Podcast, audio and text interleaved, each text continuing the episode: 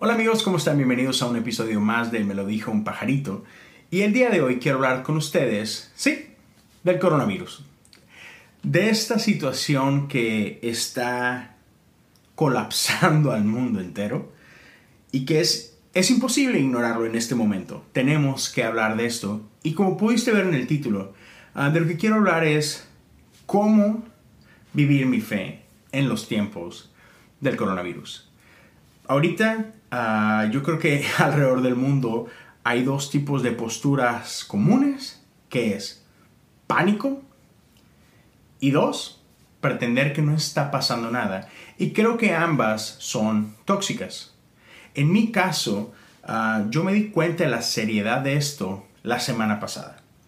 Eh, por ahí me tomó y, subí un live al respecto.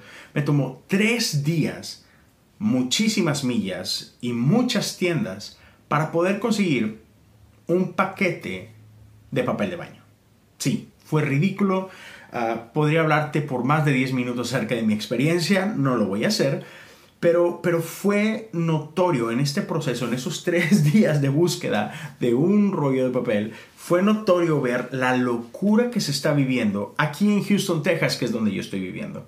No sé dónde me estás escuchando ni cuál haya sido hasta ahorita tu experiencia, pero para mí ha sido bastante, bastante loca. Uno de esos días, no recuerdo si fue el viernes o el sábado, fui a la tienda porque dije, wow, a cómo está evolucionando esto, necesito uh, surtir algunas cosas para las necesidades de nuestra casa, despensa y cosas por el estilo. ¿Y cuál fue mi sorpresa? Que llegando a la tienda encontré pasillos enteros vacíos. Parecía una tienda fantasma. Pude conseguir algunas cosas que, que ocupábamos, pero pero fue más lo que no pude conseguir. Y eso no habla de otra cosa más que la reacción de la gente, el pánico con el que la gente está reaccionando.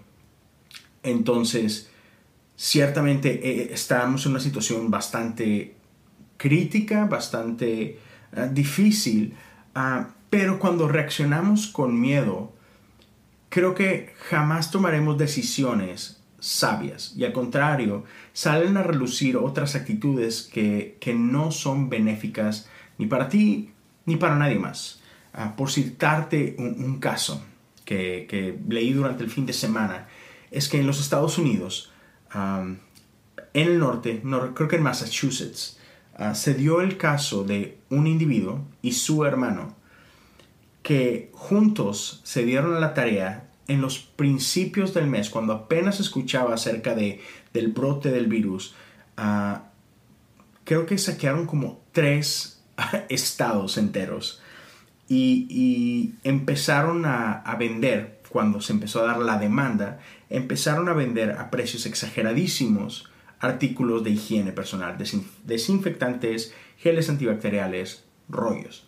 Al grado tal que tanto Amazon como eBay detectaron la actividad y tuvieron que cancelar la cuenta de estos individuos. Y ahora se quedaron con más de 17 mil artículos en su casa sin poderlos vender por abuso. Pero solo piensen esto.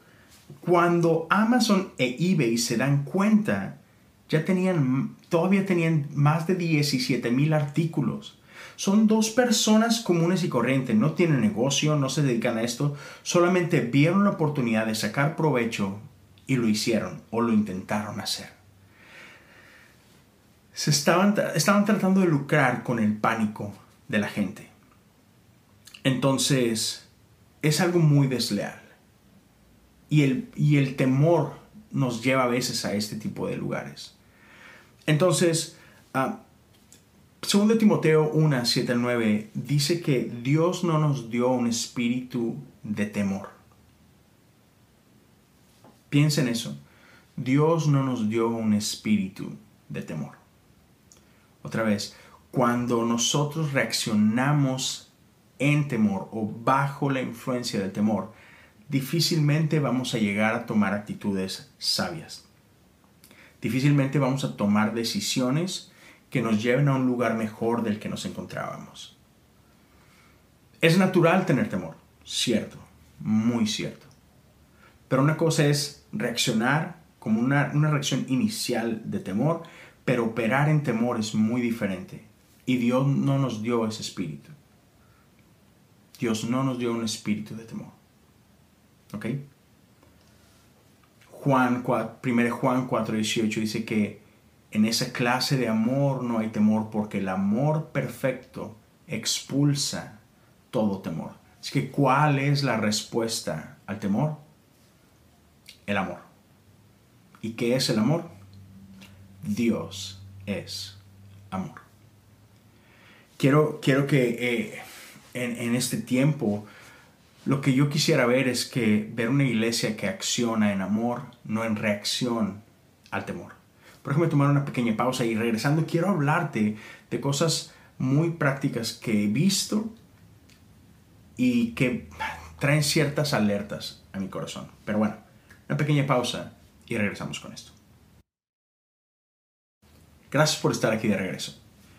Te mencionaba que, creo y estoy convencido que no somos llamados a accionar en amor. justo el día de hoy, hace, hace tiempo, estaba teniendo una discusión muy fuerte con mi papá. Mi papá es pastor de una iglesia pequeña en Monterrey. Y él este, estaba en una posición de que no quería cerrar la iglesia. Quería continuar normal, como si no estuviera pasando nada, y yo estaba tratando de hacerle ver que era necesario, que era prudente, que era sabio el cerrar las puertas de la iglesia quizá por un par de semanas. Sin embargo, él veía la acción de cerrar las puertas de la iglesia como, una, como, una, como un acto cobarde, falto de fe y que no viene de Dios. Y la realidad es que estoy escuchando mucho de esto a lo largo de, Latinoamérica. Tengo amigos ah, que son pastores o sus papás son pastores o, que son parte de iglesias, parte de staff de iglesias y en muchos lados están teniendo este tipo de conversaciones también. Y entonces hay un lado de la iglesia que, que está actuando otra vez pensando que es cristiano o pensando que es un acto de fe el actuar como si nada estuviera pasando y decir yo no le voy a dar a Satanás el gusto de cerrar mis puertas no voy a dejar que Satanás gane, que Satanás avance. Ese, yo creo en un Dios de poder, entonces yo creo que Dios nos va a proteger y todo va a estar bien.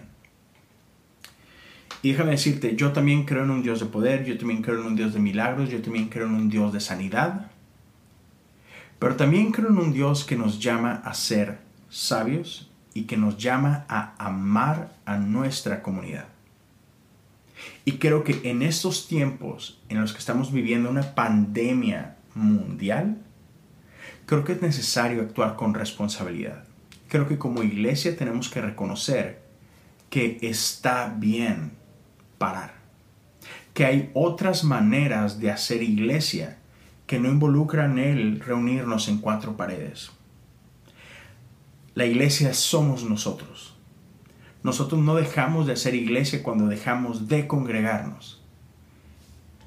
Y sí, no es bueno dejar de congregarse, la Biblia habla al respecto, pero hay circunstancias. Ah, en los inicios de la iglesia, les costaba mucho el reunirse porque sus vidas corrían peligro. Así que la iglesia tuvo que ser muy creativa en cómo hacían iglesia. Y ahorita estamos en una situación donde también tenemos que ejercer cierta creatividad.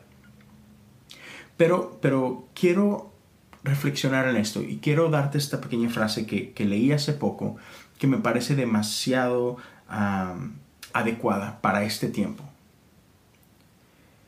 El actuar con irresponsabilidad no es sinónimo de fe. El actuar con sabiduría y prudencia no es sinónimo de actuar con temor. Así que mastica eso por un rato y piensa cómo estás actuando tú como individuo y cómo estás actuando tú como iglesia. Otra vez, el actuar como si nada pasara no significa que eres mejor cristiano o que tienes más fe o que te puedes comparar como mejor a otros. creo que es un buen tiempo de, de que aprendamos que nosotros somos la iglesia. Y hacer iglesia trasciende las reuniones dominicales. No estoy diciendo que son malas ni que las abandonemos, para nada. Solo estoy diciendo que en ese tiempo tenemos que ser muy sabios y tenemos que entender que no es la única manera de hacer iglesia. Te puedo decir que hay muchas iglesias acá en Estados Unidos que este fin de semana pararon y no tuvimos iglesia de forma tradicional, sino que hubo muchas reuniones en línea, en grupos, utilizando las herramientas que hoy el mundo nos da. Y hubo asistencia récord, por llamarlo de alguna forma, a la iglesia virtual. La gente que se congregó a través de streaming, a través de lives, a través de, grupos en línea, superó todos los números que se podían imaginar. Y no solo eso, la gente que entregó su vida a Cristo este fin de semana fueron impresionantes. Así que iglesia, ánimo, ten fe. El dejar de congregarse no es permitirle al diablo que nos gane terreno, para nada. Podemos seguir presentando el Evangelio de Jesús, el Evangelio del amor, de muchas maneras. Y quiero cerrar con lo que dice Filipenses 4, 6 y 7. No se preocupen por nada. En cambio, oren por todo. Díganle a Dios lo que necesitan y denle gracias por todo lo que Él ha hecho. Así experimentarán la paz de Dios que supera todo lo que podemos entender. La paz de Dios cuidará su corazón y su mente mientras vivan en Cristo Jesús. Así que una vez más, no se preocupen por nada. ¿El coronavirus es real? Sí. ¿Tenemos que tener cuidado? Sí. ¿Tenemos que ser sabios y prudentes? Sí. ¿Tendremos que hacer cosas diferentes? Sí. Pero aún en medio de todo esto quiero animarte. No dejes que el temor haga preso tu corazón. Tenemos un Dios de paz, tenemos un Dios de amor, tenemos un Dios que conquista y con su perfecto amor expulsa el temor. No se preocupen por nada. Otra vez, sé prudente, sé sabio. Dios es contigo. No te preocupes por nada. Ora en todo tiempo. Dile a Dios lo que necesitan. Hay muchas iglesias que van a pasar un par de semanas muy difíciles.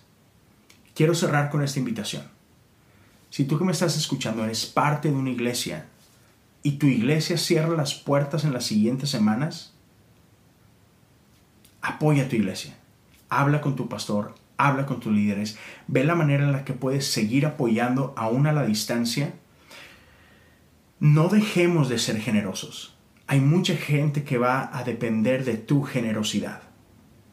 Así que te invito, busca la manera de, aun y cuando no estemos yendo a una locación, busca la manera de poder bendecir a tu pastor, de bendecir a tu líder, de bendecir a tu casa.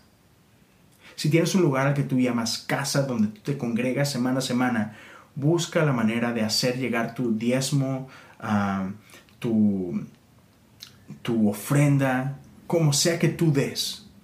Trata de encontrar una manera. Ah, si tu iglesia tiene online giving, da online. Si tiene la opción de transferir dinero de banco a banco, haz esa opción.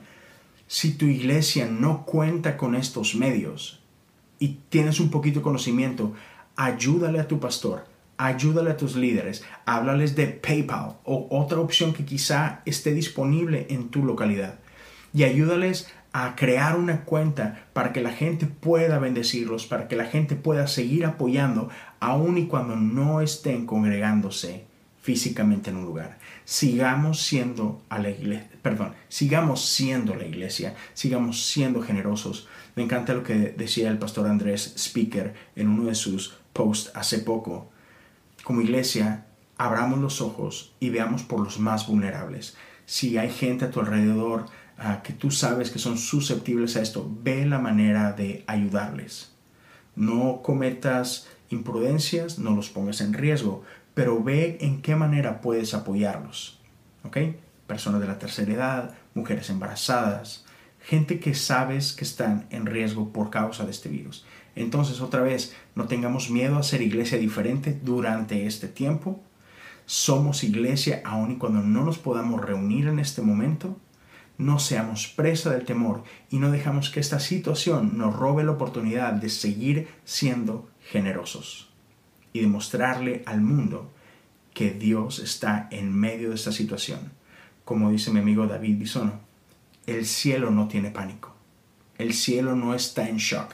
El mundo sí, el mundo está paralizado, pero hay paz en el cielo. Nuestro Dios está en control. Así que gracias por estar hasta aquí conmigo. Ah, te invito a que me sigas en mis redes sociales, Leo Lozano HOU, en Instagram, en Twitter. Si quieres apoyar a través de Patreon, ah, puedes hacerlo. Patreon.com, diagonal, cosas comunes. Puedes apoyar desde un dólar al mes. Así que gracias por tu tiempo. Espero escucharnos y vernos muy pronto. Dios te bendiga.